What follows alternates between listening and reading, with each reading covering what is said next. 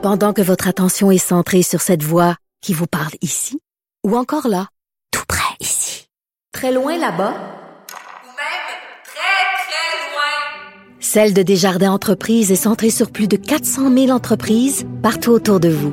Depuis plus de 120 ans, nos équipes dédiées accompagnent les entrepreneurs d'ici à chaque étape pour qu'ils puissent rester centrés sur ce qui compte, la croissance de leur entreprise. Pas comme les autres.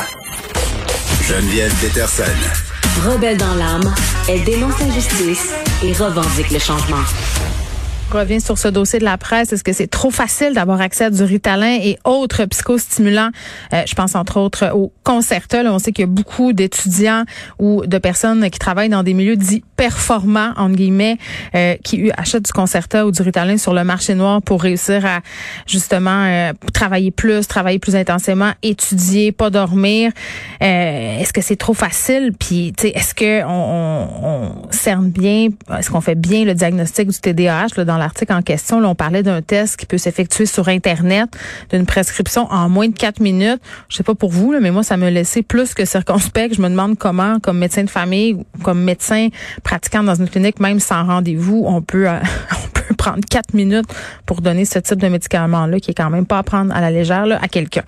On est avec Joanne euh, Collin, qui est sociologue, prof à la faculté de pharmacie de l'Université de Montréal. Madame Collin, bonjour. Oui, bonjour, Madame Peterson. Bon, vous n'êtes pas pharmacienne, donc on va pas parler euh, des effets physiques de l'utilisation du Ritalin euh, ou du Concerta. Euh, Madame Collin, mais les, les, chiffres de la RAMQ quand même, là, qui sont compilés chaque année, ils sont ils sont révélateurs. Euh, on peut faire des comparaisons là, dans le dossier. On apprend entre autres là, que le, la consommation de psychostimulants a fait un bond de 40% depuis 2016. ça veut dire quoi de notre société qu'on utilise autant de ce type de médicaments-là? Oh, ça veut dire euh, beaucoup de choses, mais euh, je reviendrai un petit peu en arrière oui. pour dire que dans le fond, là, c'est depuis les années 1990 que le Ritalin, ben, à l'époque, il n'y avait que le Ritalin, là, a commencé euh, à être prescrit, surtout aux enfants, là, d'une façon très, très importante, avec l'avènement de ce diagnostic de TDAH là, dans le DSM. Et dans les années 90, c'est une augmentation de 200 là, de, de, de prescription de, de Ritalin qui avait été euh, noté aux enfants hmm. euh, au Québec. Et ça a continué par la suite en 2005-2015. Hmm. Euh, les prescriptions de, de psychostimulants aux adultes se sont multipliées par quatre au Canada. Donc, on est dans on est dans une, une mouvance, là, une accélération, peut-être encore plus depuis les dernières années, mais ça fait un bon petit bout de temps là, que ça s'amplifie en fait. Euh, oui, mais euh, je trouve que c'est important quand même de faire la distinction euh, parce que quand on parle de Ritalin, tout ça, c'est toujours un sujet délicat. Il faut faire attention, je trouve, parce qu'il y a beaucoup de parents qui ont l'impression qu'on juge, qu'on les juge, parce que on a prescrit du Ritalin à leurs enfants, ou même des adultes qui sont TDAH, qui sont mal à l'aise de dire qu'ils sont médicamentés parce que c'est comme vu comme une faiblesse. Mais il faut, faut le dire, là, dans bien des cas, ces médicaments-là, entre guillemets, sauvent des vies. Là, ils, ont, ils ont quand même une efficacité redoutable. Nous, ce qu'on veut parler aujourd'hui, c'est peut-être de la facilité dans certains certains cas, euh, la facilité que les médecins euh, bon, ont à prescrire ce type de médicaments-là. Est-ce que l'utilisation qu'on en fait, est différente chez les jeunes et chez les adultes par rapport à la motivation, Madame Collin? Euh, par rapport à la motivation des jeunes ou des adultes? Oui, les adultes qui le prennent de façon peut-être plus récréative, pas récréative, mais pour être plus performants versus des jeunes qui vont là parce que bon, ils ont des problèmes. Ben, je pense qu'il y, a une continuité dans tout ça, hein, parce qu'il y a eu beaucoup d'études qui parlaient, euh, qui, qui, concernaient les jeunes à l'université, euh, dans les collèges. Enfin, il y en a surtout eu euh, aux États-Unis, en Europe. Et là, on commence juste à, regarder qu'est-ce qui se passe sur le marché du travail. Mais dans le fond, la motivation ou, les raisons pour lesquelles finalement on se trouve de plus en plus avec des gens qui, qui, qui, qui ont des diagnostics et qui prennent des psychostimulants, c'est la pression à la performance. Puis ça, c'est pas seulement euh, c'est à l'école, c'est certain, mais c'est aussi euh, dans les milieux de travail. Et on se rend compte que euh, souvent les jeunes, par exemple, dans différentes études, on, on, les a interviewés, ils disaient ben là, moi, c'est pour avoir mon diplôme, mais après, je vais arrêter.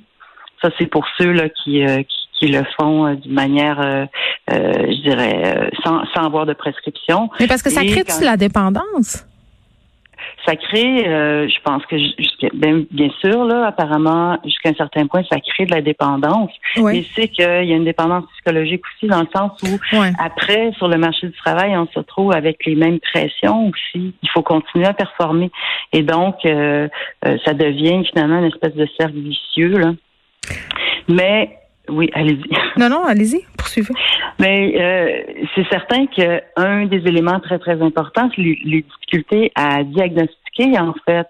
Et puis le fait que, effectivement, les diagnostics se font euh, certainement trop rapidement. Quatre minutes. Euh, je veux dire. quatre minutes, ça c'est, ça m'a pas euh, complètement étonné, je vous avoue, là, de ce qu'on sait des études jusqu'à présent.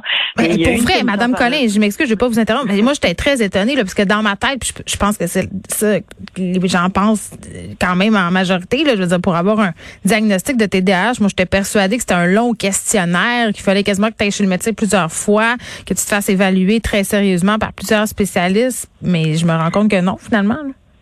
Ben c'est ça, c'est ce qui devrait se faire, puis c'est, je pense que le, Collège des médecins recommande. Il y a une commission parlementaire en 2019 euh, sur ce sujet-là ici au Québec, et les médecins ont admis que la, prescription était trop libérale en guillemets euh, et qu'il fallait suivre une, une, une marche à suivre beaucoup plus stricte pour établir les diagnostics. Mais dans les faits, c'est pas nécessairement euh, ce, qui, ce qui se passe. Et ça, c'est lié à, à, à, toutes sortes de choses. C'est lié aux pressions aussi, éventuellement, que les, les patients, que ce soit les, euh, mm. euh, les, les, jeunes ou les adultes, font pour avoir ces psychostimulants-là. Je trouvais ça assez intéressant dans l'article une des, euh, des fausses patientes qui dit à son médecin, ben si vous me si vous m'en prescrivez pas, je vais aller m'en chercher sur le marché noir. Et le médecin finit par céder. C'est assez intéressant parce que dans le fond, euh, le médecin s'est dit, ben j'aime mieux contrôler euh, le dosage et la prescription de laisser cette personne-là cette personne-là aller sur le sur le marché noir. Mais la question c'est pourquoi, dans le fond, est-ce que les médecins devraient être les, gardiens de, de, ce problème-là et pourquoi, lorsque le problème n'est pas nécessairement médical, mais qui peut être plus social que médical, en fait, pourquoi est-ce qu'on on apposerait une solution euh, médicamenteuse à un problème qui est beaucoup plus vaste que ça? Ben oui, on... le voit pas juste avec le Ritalin, on le voit avec les prescriptions. Euh, je disais au début de l'émission que ma collègue Élise Jeté avait mené une enquête euh, pour se faire prescrire des antidépresseurs, des anxiolytiques et, bon, on lui, on lui a prescrit dans certaines cliniques en très peu de temps sans suggérer des psychothérapies ou des démarches thérapeutiques. Là. Mm-hmm.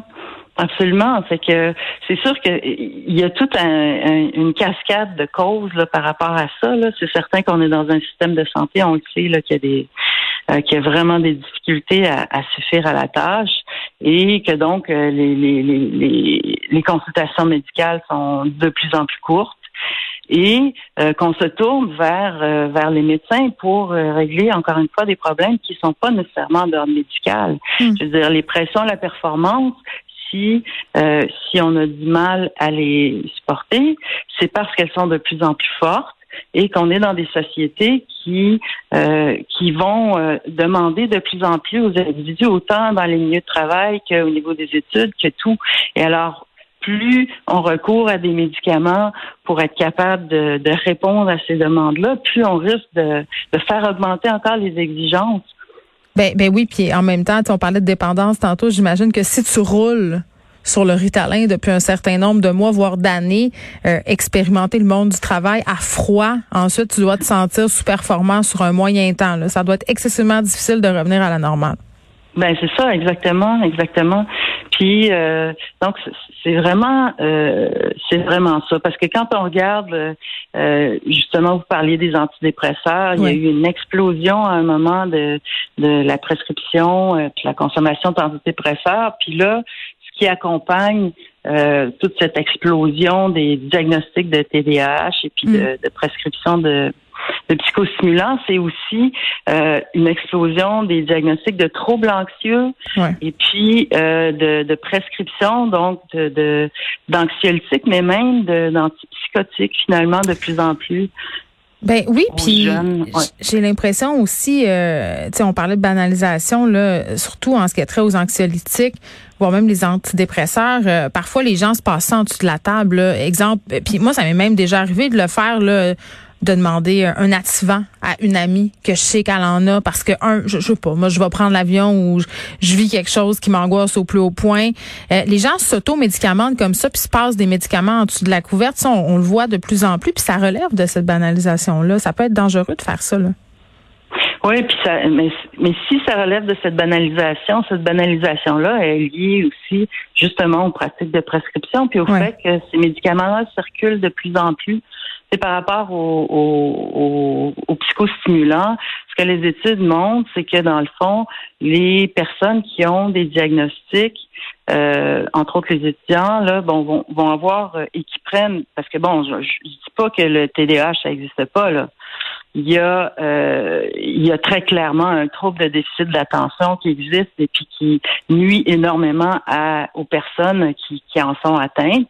Mais il y a des euh, je dirais un- des symptômes plus légers où est-ce que on ne sait pas si on est dans le normal ou dans le pathologique. On ne sait pas si c'est parce si on a des difficultés à, à se concentrer parce qu'on a un TDAH ou si on a des difficultés à se concentrer parce qu'il y a trop de choses autour de nous, puis etc., etc. Hmm. Et donc, Oui, c'est inquiétant euh, tout ça. Puis j'imagine aussi en terminant, euh, Madame Collin, qu'il y a un effet pandémique. Est-ce que c'est de la spéculation de dire euh, peut-être que certains parents, que certains adultes se sont retournés vers des psychostimulants comme ça pour gérer euh, la, un la charge de travail supplémentaire et ce qu'on vit aussi? Ben, évidemment, on ne sait pas, euh, on n'a pas beaucoup de données là-dessus. C'est plausible de penser qu'effectivement, c'est devenu encore plus difficile. Puis là encore, c'est le contexte social. là. Donc, c'est devenu beaucoup plus difficile de se concentrer euh, pour travailler dans, à la maison, etc. Et que ça a pu effectivement faire en sorte que les gens euh, sont allés chercher ou ont, ont accru leur demande là, pour euh, pour des solutions. Puis ça, ben, c'est toujours la solution facile. Les les médicaments, c'est beaucoup plus facile que de changer des valeurs, de transformer des façons de faire, Oui, ben vous avez parfaitement raison, Joanne Collin. Merci, qui est sociologue et prof à la faculté de pharmacie de l'Université de Montréal. On revenait sur cette enquête, la presse des adultes qui se sont fait prescrire du Ritalin en moins de quatre minutes.